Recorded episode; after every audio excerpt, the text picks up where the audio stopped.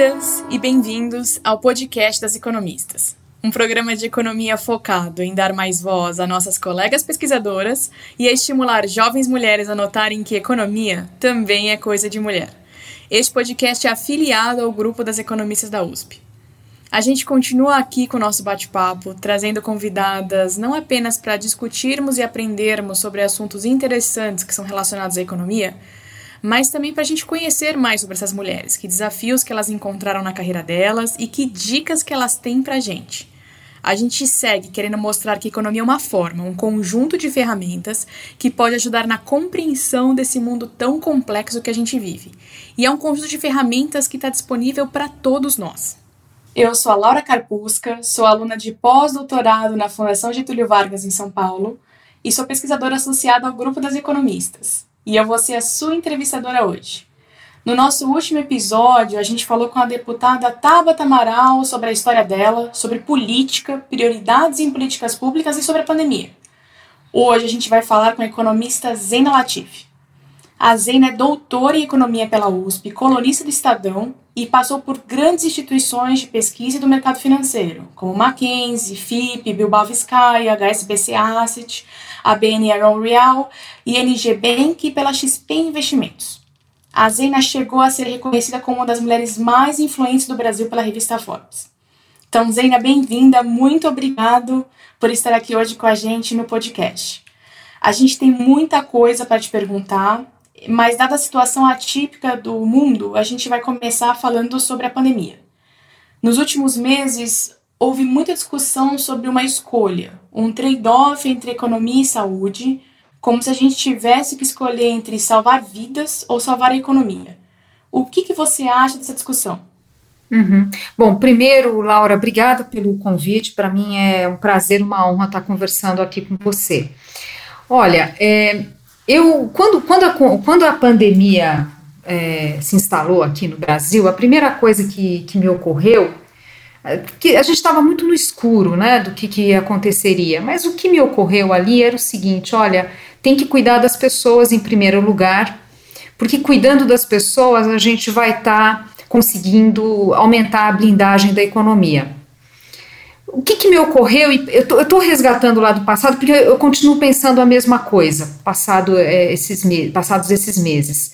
É que se a gente não cuidasse das pessoas, a gente teria o imprevisível. É, é, aí eu nem estou discutindo questões morais, tá? Eu estou falando de economia. Pela questão moral, eu não tenho dúvida que tem que salvar.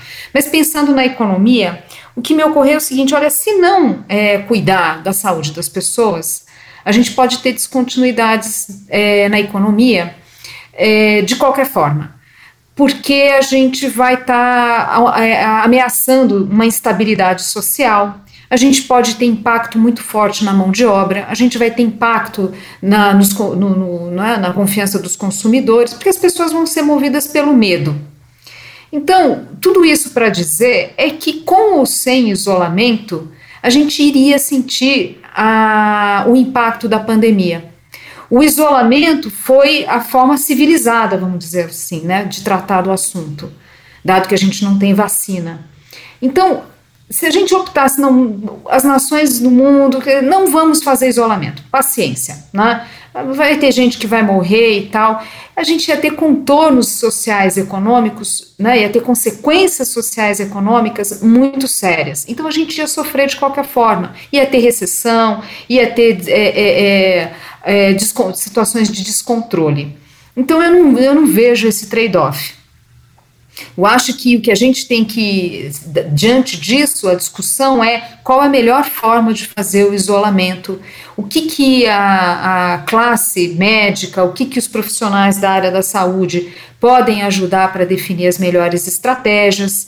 É, então, daí vieram discussões: olha, tem que fazer teste em massa, ah, mas não tem teste suficiente, ah, então podemos fazer testes coletivos, ah, tem que ter estratégias diferentes de isolamento dependendo da realidade é, do país. Tudo bem, eu acho que onde o Brasil falhou foi exatamente de não termos discutido como fazer a melhor estratégia de isolamento é, e levando em consideração as complexidades do país e, obviamente, a falha de coordenação de esforços.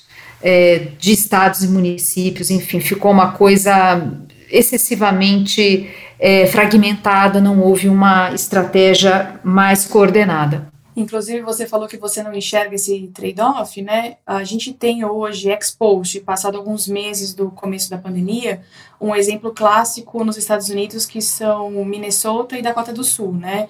A gente tem dados de uma é, pesquisa econômica que mostra que os dois estados responderam economicamente da mesma forma, sendo que Minnesota teve lockdown e a Dakota do Sul não.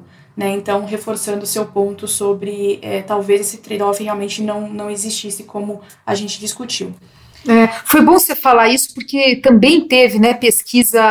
É bom que isso está dando é, bastante insumo para pesquisa acadêmica, né? Mas aí resgatando também lá atrás, uh, uh, na peste negra, enfim, a gente tem, na gripe espanhola, perdão, e, e, e também é, estados que tiveram diferentes tratamentos e, e, aí mostrou que não havia. Acho muito importante é, a pesquisa acadêmica nessa linha. Sem dúvida, a gente olhar para os dados e para as evidências para poder fazer uma, uma ação coordenada. Inclusive, você falou sobre a questão de coordenação, né? E acho que a gente podia discutir agora um pouco sobre como o Brasil enfrentou a crise econômica que foi impulsionada né, ou amplificada pela crise sanitária. É, a gente teve algumas respostas do governo federal e do legislativo é, para esse enfrentamento. Os exemplos clássicos são o auxílio emergencial de 600 reais e linhas de crédito para empresas, entre outras. Eu queria ouvir de você, você acha que essas medidas foram acertadas? Bom, a, as medidas em si, elas foram acertadas, é claro que quando a gente pensa ali nos detalhes, na, no desenho, na execução, aí é, é necessário fazer alguns reparos. Acho que o governo ele começou um pouco atrapalhado na reação da economia, que na verdade fruto da própria demora do governo em, rea, em, em reagir a, aos primeiros alertas do ministro Mandetta. O governo demorou muito a reagir. E isso, obviamente, também vale para a economia. E aí, na emergência, as coisas, né, importante colocar que era uma situação de emergência, então tem até, é, até uma justificativa para isso. De qualquer forma, acho que alguns erros é, foram cometidos. É, então, primeiro, em relação ao auxílio emergencial, claro, o mérito de reconhecer que nós temos uma parcela importante é, da nossa mão de obra na informalidade e que, portanto, isso faria, isso forçaria o país a buscar políticas alternativas. Não dava para simplesmente repetir receituários lá de fora. A gente precisava realmente uma política pública é, compatível com a realidade do nosso mercado de trabalho. Então, essa, esse ponto é importante. A gente está falando do mercado de trabalho que 43% das pessoas ocupadas, se não me engano era esse o número, é, estão na informalidade. Um, agora, o valor ele se provou muito elevado, 600 reais para um país e, é, co como o nosso, em que 60% da população vive com até um salário mínimo, e aqui a ideia dessa renda não é, o objetivo não é fazer distribuição de renda, não é nada disso. É, não é elevar poder de compra, não é nada disso, era apenas garantir a subsistência durante o período do isolamento. Então, valor elevado, e de fato, é, aqui citando o Ricardo Paes de Barros, mas outros especialistas também fizeram esse cálculo, é, que metade, a metade mais pobre do país tem, gera uma renda de 30 bilhões de reais por mês, o que é muito aquém dos quase 50 bi que foi a transferência de renda por mês né, do, do, do auxílio emergencial. Então, nitidamente tem um problema em relação ao valor, em relação à focalização. A gente, assim, é muito, é, olhando os números, né, a gente está falando aí de 65, mais de 65 milhões de pessoas que é um número muito alto à luz do número de mês, à luz, à luz do, né, do, do, do, número de pessoas informais. Então, fica bastante claro que tem pessoas que estão recebendo e não são elegíveis. Isso seria muito difícil controlar agora, mas é importante o reconhecimento disso por causa dessa ideia de, de, de né, prorrogar, que aliás já foi feita a prorrogação sem qualquer ajuste, e, e, certamente pensar em políticas de transferência de renda mais ousadas daqui para frente. Então é importante esse reconhecimento que é necessário focalizar Bom, em relação a crédito, aí a, a, complexidade é muito maior. Quer dizer, conforme a gente vai avançando nas prioridades, a primeira, número um, era sem dúvida garantir subsistência das pessoas, mas quando a gente fala em preservar empresas e emprego, aí a complexidade da política pública é maior. É, pegando a parte da, da, do, da flexibilização do mercado de trabalho, permitindo suspensão e redução da carga horária, e aí contando com recursos públicos para isso. Essa é uma medida que se mostrou bem sucedida. É, envolveu algo como 11 milhões de pessoas, isso era o dado até, acima de 11 milhões, isso era o dado até o fechamento do, de junho, e a minha avaliação é que essa medida ela ajudou a mitigar o efeito do, da crise no mercado de trabalho.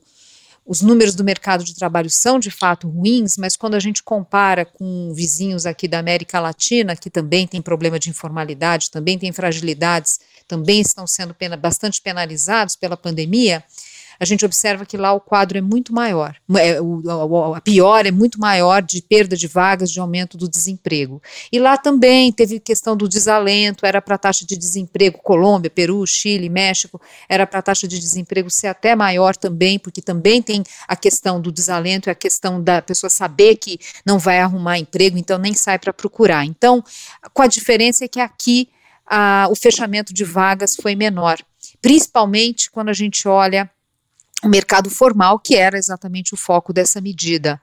O que os dados do CAGED mostram é que, é, comparando o que aconteceu este ano com o mesmo período do ano passado, a, a, piora do saldo líquido foi muito mais por não ter tido o mesmo ritmo de contratações do que exatamente por demissões. Então, pelo menos no mercado formal, acho que a política foi bem-vinda. Claro que tem que olhar daqui para frente, porque a gente sabe que é uma crise prolongada, mas por hora a reação emergencial do governo foi bem sucedida. Crédito às empresas, mais complexo. E aqui entram questões muito difíceis, que é o seguinte: faz sentido colocar recurso público para socorrer empresas que são mal geridas, que não seriam de fato, é, não, não conseguiriam sobreviver com ou sem pandemia. Faz sentido você salvar empresas que têm pouco capital organizacional, ou seja, o seu fechamento não vai trazer grandes implicações na cadeia produtiva e outra empresa facilmente pode substituir adiante? Faz sentido você salvar empresas que dependem da aglomeração de pessoas para funcionar? Sendo que a gente sabe que por um bom tempo atividades como essa vão estar comprometidas? São perguntas difíceis, mas a gente precisa encarar. Não dá para salvar todo mundo e nem seria sábio fazê-lo. Né? Usar recursos públicos para tentar socorrer empresas é, que não vão ser viáveis por alguma razão ou outra, ou que, se não forem viáveis, vão ser facilmente é, substituídas, não seria sábio. É claro que se você aplicar essa regra ali na ponta do lápis, vai sobrar pouca empresa. Né? A gente sabe, até em função de trabalhos acadêmicos, que é, a gente tem ali um número muito grande de empresas no Brasil, é, de pequeno porte, que tem baixíssima produtividade. É claro que então você vai ter que fazer alguma flexibilização, mas não pode perder isso de vista. A ideia de colocar o setor bancário para executar, quer dizer, parte do risco, 15% naquela proposta, é, ser risco do setor bancário, na minha visão, foi uma atitude correta. Quer dizer, porque é o banco que tem como, é, é quem tem o expertise, é quem tem como avaliar se essa se a empresa vale a pena ou não. Claro que isso gera muito incômodo, mas eu acho que é, foi uma decisão acertada também tem questões de implementação e tal, atingir a, as pequenas empresas, micro, pequenas empresas, não é fácil, porque aqui também tem a questão da informalidade, às vezes a empresa ela tem o CNPJ, mas ela funciona muito na informalidade. É, o balanço é, da, das medidas do Ministério da Economia, portanto, eu acho que é, o saldo é positivo, o balanço é positivo.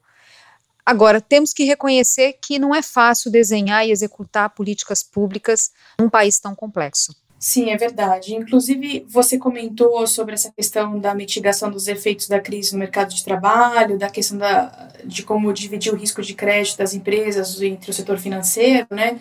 E a impressão que eu fico é que existe algum, algum otimismo, então, no efeito dessas políticas no médio prazo, principalmente quando você comparou com outros países da América Latina. Você acha que, de alguma forma, então, o Brasil está bem posicionado para uma retomada mais para frente? Olha, aqui, aqui eu, eu, já tenho um pouco mais de dificuldade. Acho que, claro, é, essas, essas políticas, elas ajudam nessa transição de curto prazo, isso é inegável, mas o médio prazo eu acho que a gente tem outros desafios. Então, é claro, o curto prazo tem implicação no médio prazo, sem dúvida. Se a gente tivesse é, com um quadro ainda mais dramático, a recuperação ia ser mais difícil. A minha preocupação com a, com a recuperação, bom, primeiro que são políticas com data para acabar. Né? Então, é uma discussão que está muito forte, por exemplo, é puxa, vai, vai suspender, vai acabar o auxílio emergencial, como que vai ser essa transição, e aí o governo correndo para implementar uh, essa medida né, de, de, renda mínima, que é o Renda Brasil, né? Renda Brasil.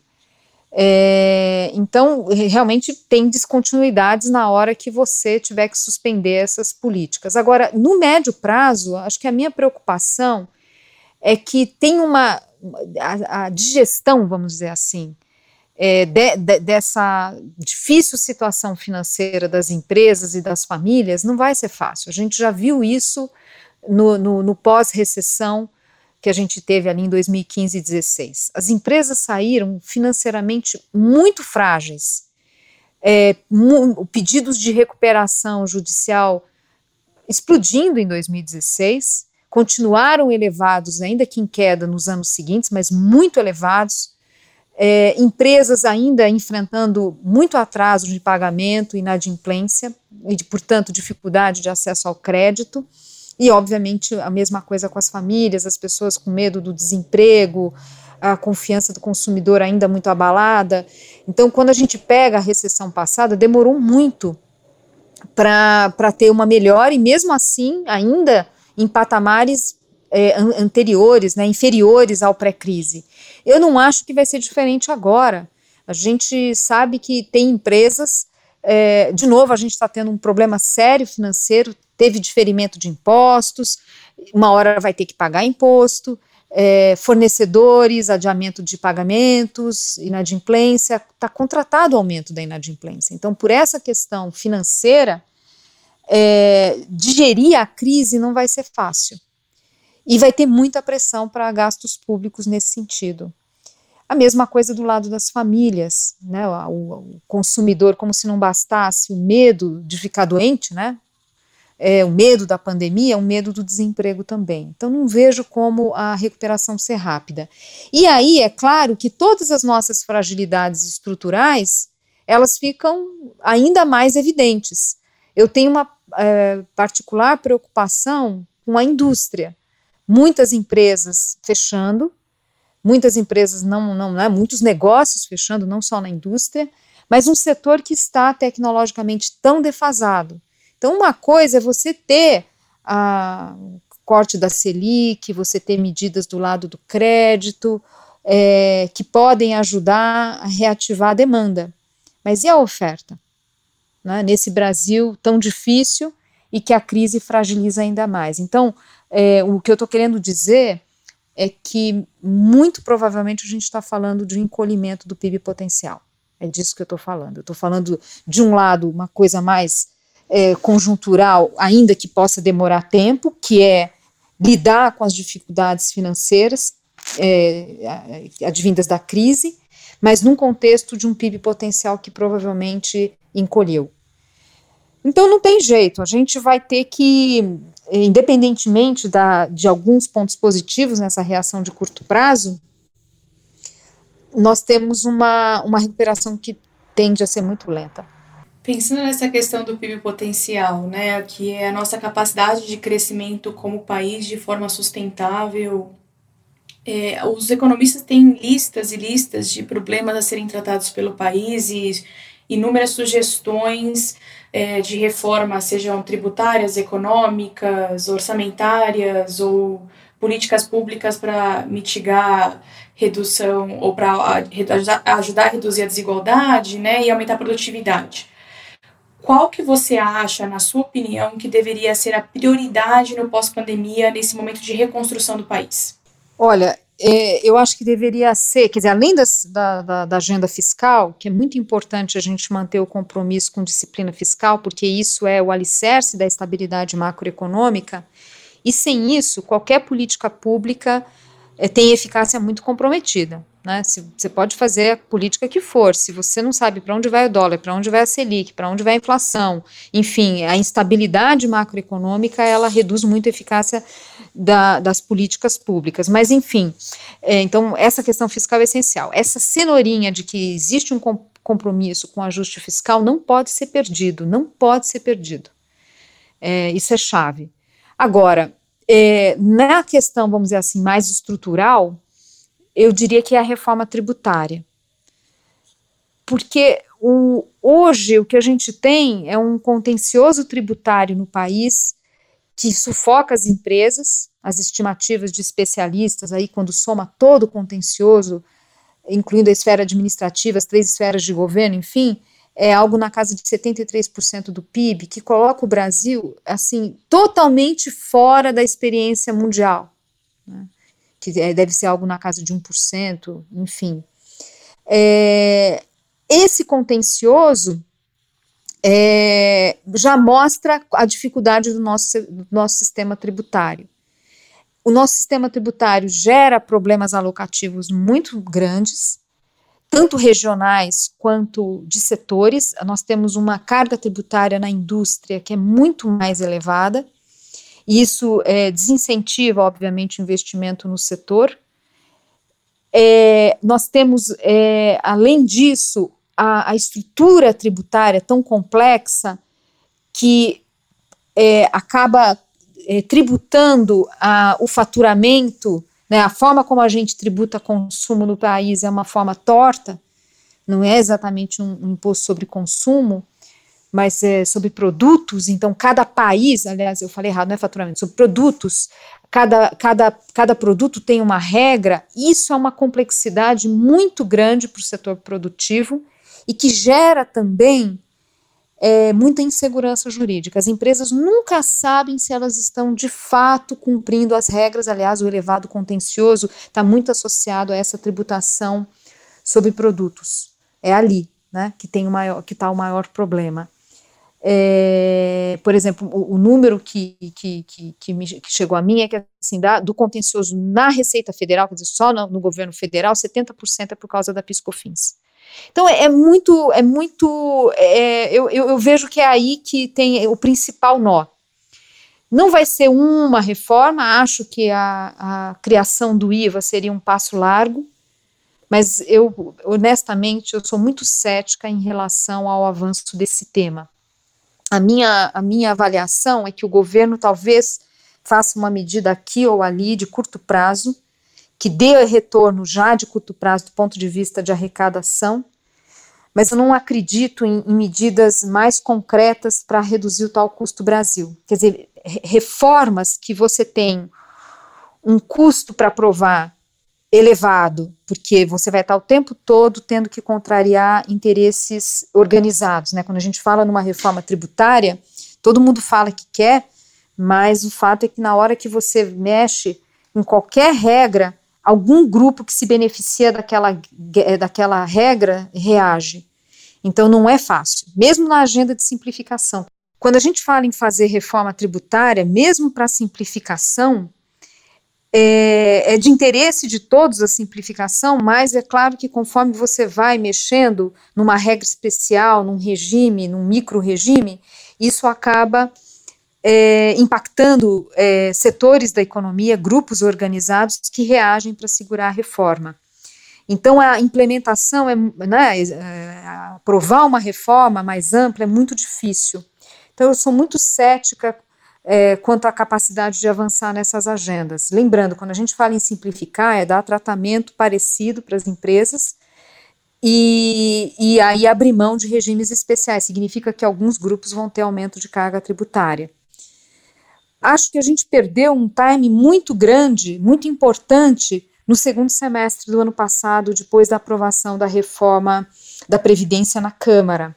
Esse era um assunto que era interesse ali da Câmara, já tinha o projeto do IBS tramitando, e havia disposição dos governadores, a, claro, tinha discussão com Zona Franca de Manaus para avançar, ou mesmo com os governadores, mas havia um clima propício para esse diálogo. O, o governo se perdeu ali, né, com discussão de CPMF, não quis dar esse protagonismo para a Câmara e a gente perdeu um timing. Né? Agora a gente tem não só a pandemia, mas eleições municipais, depois já começa a discussão da campanha para 2022. Acho difícil o governo, portanto, abraçar pautas que geram um custo político importante no curto prazo, um, um custo político grande, né, uma negociação que não é fácil, e o benefício fica para próximos mandatos presidenciais. Então, essa, essa, essa equação eu acho que dificulta. Não vejo o governo Bolsonaro como reformista, acho que avançar na questão tributária vai ser algo muito localizado e possivelmente com vistas a financiar alguma outra política pública. Então, realmente sou muito cética em, em relação ao avanço de reforma tributária para valer. Acho que isso seria prioridade para um próximo mandato presidencial. Antes da gente comentar um pouco mais sobre essa questão da reforma tributária, vou deixar o recado para os nossos ouvintes e para nossas ouvintes que a gente vai disponibilizar no nosso feed algumas informações sobre coisas que a Zena trouxe para discussão, como o que é IVA, o que é IBS, o que é PiscoFins, quais são as reformas tributárias que estão sendo discutidas no Brasil. Então, se você não pegou tudo que foi falado, não se preocupa que a gente vai deixar a informação para vocês. Mas vamos falar sobre essa questão agora do governo abraçar ou não reformas. Você acha que é fundamental ou quão importante você acha que é o governo federal é, participar de discussões de reformas? Você acha que é suficiente o legislativo ou você acha que o governo federal tem um papel importante no nosso regime político? Essencial o papel do, do executivo, essencial, dado o nosso regime presidencialista. Não há como avançar com pautas que mexem mais estruturalmente com a economia, sem ter ali é, essa participação, não só nas negociações, mas in, inclusive no próprio desenho das políticas. Então, são temas muito marginais que a gente consegue ter avanço no Congresso sem envolvimento do Executivo. É, não, não, não, não, não, não vejo como possível esse tipo de coisa. Então, é, é essencial que o governo defina o que, que é sua agenda pós-pandemia. Qual é o plano de voo? Não vejo isso sendo traçado. É, acho que vamos ter muita dificuldade. E aqui um ponto que é importante é que, diferente da reforma da, da Previdência, a reforma da Previdência foi um tema que, ainda que com muito atraso, teve uma, um amadurecimento muito grande ali provocado pelo governo Temer. E a classe política compreendeu, né, a classe política deixou de lado as teses de muitos analistas de que a reforma da Previdência não era necessária, deixou de lado isso e compreendeu o quanto ela era essencial. Aliás, eu acho que essa foi uma grande contribuição do governo Temer, de, de escancarar a necessidade de uma reforma é, da Previdência e fazer um convencimento do lado da política, ainda que ele não tenha conseguido aprovar a reforma. E a Previdência, ainda que a gente saiba que ela não, não era suficiente, por exemplo, para garantir o cumprimento da regra do teto é, no médio e longo prazo, ela foi um passo largo, um passo muito importante. Daqui para frente, a gente está falando de agendas que já têm uma potência menor. Então, não tem bala de prata na questão fiscal, não tem bala de prata na questão do crescimento. A gente vai ter que realmente é, avançar para ser um país é, que, que é, vá né, sempre fazendo reformas. E essa liderança precisa vir do executivo. O executivo pautar as prioridades, o executivo pautar o Congresso. E aí que eu não vejo isso acontecer. Eu acho que, na melhor das hipóteses, o governo Bolsonaro vai ser um governo de transição no sentido de preservar o ambiente, conseguir preservar o ambiente macroeconômico estável, é, mas eu não vejo um governo que coloca o país em outro patamar aí nesse ímpeto reformista. Perfeito. A gente falou então um pouquinho sobre estímulos que podem vir do governo com política fiscal, falou um pouco de reformas estruturais. Eu queria trazer aqui a discussão de um outro tipo de medida de estímulo, e essa que fica na mão do Banco Central do Brasil, que é o responsável pela estabilidade do nível de preços e pela solidez do mercado financeiro brasileiro, que é um corte na taxa básica de juros na Selic, né? A gente discute isso porque o corte pode baratear o custo de crédito e também ajudar, via canal de expectativas, a impulsionar a confiança dos agentes econômicos. Zeina, você acha que a Selic foi e é uma ferramenta adequada para estimular a economia no atual momento? Olha, eu acho que a eficácia. Bom, primeiro, assim, é claro que é, havia espaço para cortar a Selic, e claro que ajuda, né? Você reduzir taxa de juros de curto prazo ajuda bastante. Agora, vejo que é um, apesar, apesar disso, eu acho que é, é muito limitado o efeito no quadro atual. É, a gente observa, por exemplo, que por causa dos riscos fiscais, por causa das incertezas que a gente tem no país, grosso modo, a nossa curva de juros ela está mais inclinada do que a de outros países parecidos. É, então mostra, e mesmo com um corte relevante que a gente teve da, da Selic, quer dizer, no final, é, o custo do crédito ele não é exatamente, né, ele, ele é influenciado pela Selic, mas ele não é definido pela Selic, a inclinação da curva, ela é importante. O Banco Central chegou a levantar em alguns documentos esse tema, ele, né, colocando, olha, eu tenho que ir com calma aqui no corte de juros, porque eu não posso aumentar ainda mais a inclinação da curva, porque aí sim é, isso pode acabar te, sendo contraproducente. Então, o, o meu ponto é que, assim, quando a gente considera a inadimplência que está contratada, o risco de crédito no Brasil, que é particularmente elevado por causa da insegurança jurídica, em que o setor bancário tem uma elevada dificuldade para executar garantias no Brasil. Né? O trabalho do Banco Mundial fala em 14% só que os bancos conseguem recuperar ali com execução de garantias sendo que a gente tem aqui falando grandes números, algo como 50% em países emergentes, 70% OCDE, 80% Estados Unidos. Aqui eu estou falando dados aproximados, porque realmente eu não, eu não lembro direitinho ali os números, mas é algo nessa linha. Então o Brasil destoa muito, inclusive quando a gente olha economias vizinhas, economias emergentes. É, essa dificuldade de executar crédito aumenta ainda mais o risco de crédito no Brasil. Né? Então, não, não é a Selic baixa que vai resolver essa questão e que, obviamente, exacerbada pela, pela crise atual. Nós vamos ter muita judicialização pela frente ainda. É, então, o, o, de fato, a eficácia da política monetária ela é limitada. Isso aí não tem muito jeito.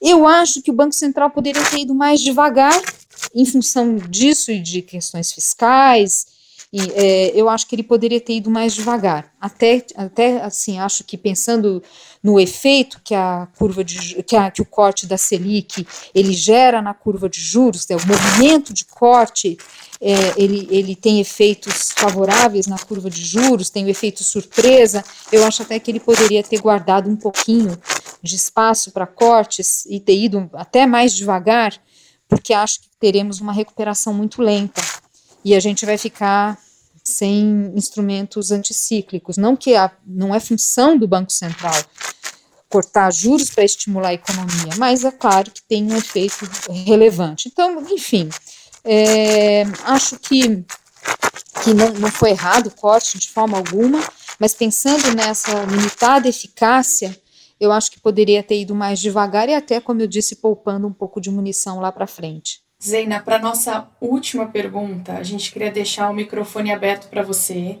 e a gente queria ouvir de você dicas, especialmente para nossas ouvintes que estão começando na carreira ou que estão considerando economia. O que, que você falaria para elas? Bom, primeiro que eu acho importante registrar que essa, essa discussão da presença feminina no mercado de trabalho, na economia, enfim, é, é algo que não era pensado pela minha geração. A minha geração você colocar essas questões e, e, apontar, por exemplo, dificuldade de crescer na carreira, porque você é mulher, porque você enfrentou uma situação ou outra que não deveria ter acontecido, isso acabava sendo até tiro no pé, era mal visto. É, então, o que mulheres da minha geração a gente fazia era simplesmente tocar a vida e esse era um assunto tabu.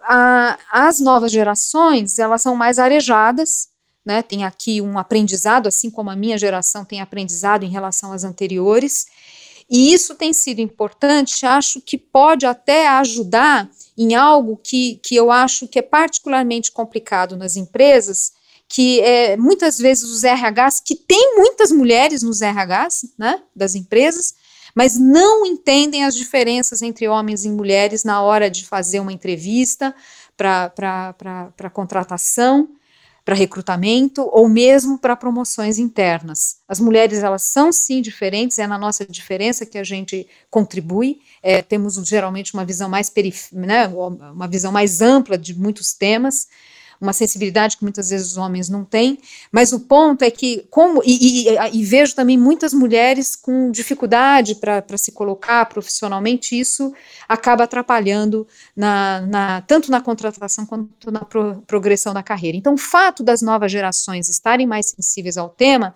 isso acho até ajuda a, a, as empresas a repensarem é, as suas políticas internas, porque se tornou um tema relevante. Né? Então, acho muito positivo. Agora, sobre. Primeiro, sobre quem está pensando em economia. E, é, acho que a gente né, falha muito na própria educação das meninas.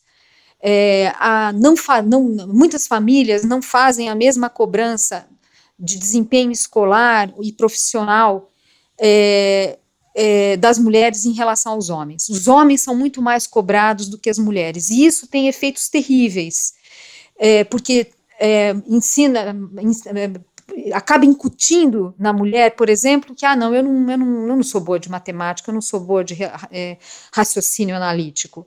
Então, por que que, por exemplo, medicina tem mais mulheres que homens, mas é, carreiras mais de exatas tem muito mais homens? Ué, né? Então, de alguma forma, a gente está errando na criação é, das meninas, incutindo a ideia de que mulher não, não é muito boa para raciocínio lógico, para números.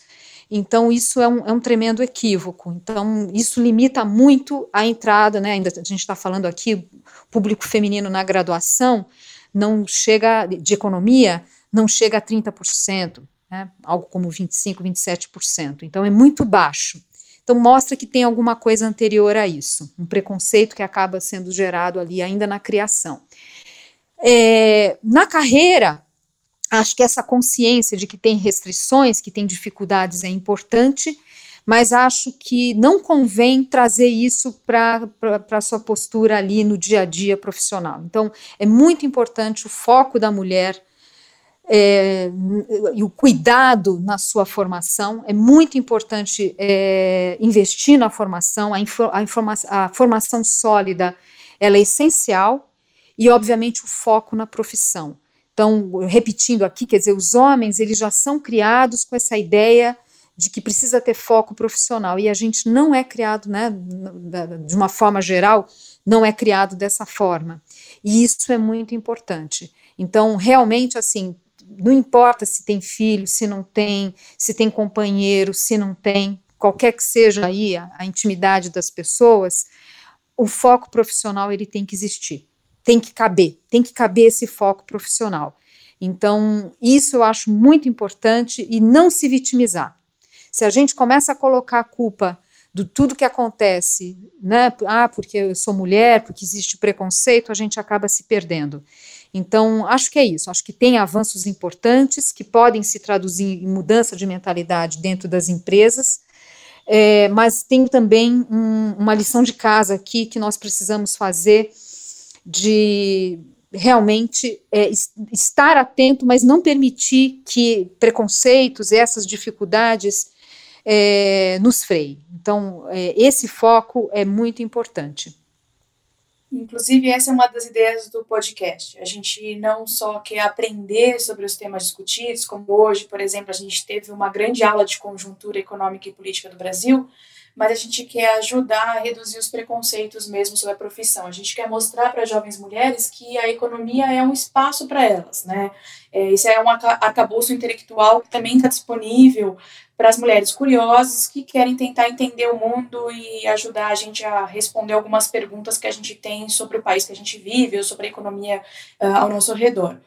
A gente quer aproveitar esse espaço para a gente também aprender com nossas convidadas, né? A gente teve já uma, uma gama de convidadas com percepções e origens distintas, então a gente quer fazer desse espaço um espaço de troca e aprendizado, mesmo nas diferenças de pensamento.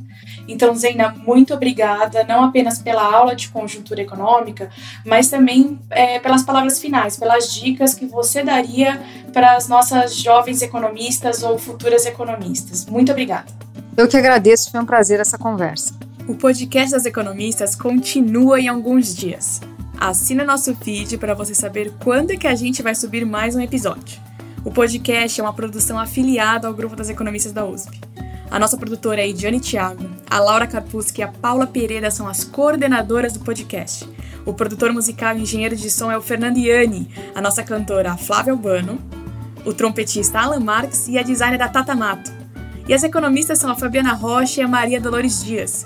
Muito obrigada e até o próximo podcast das economistas. Assine nosso feed.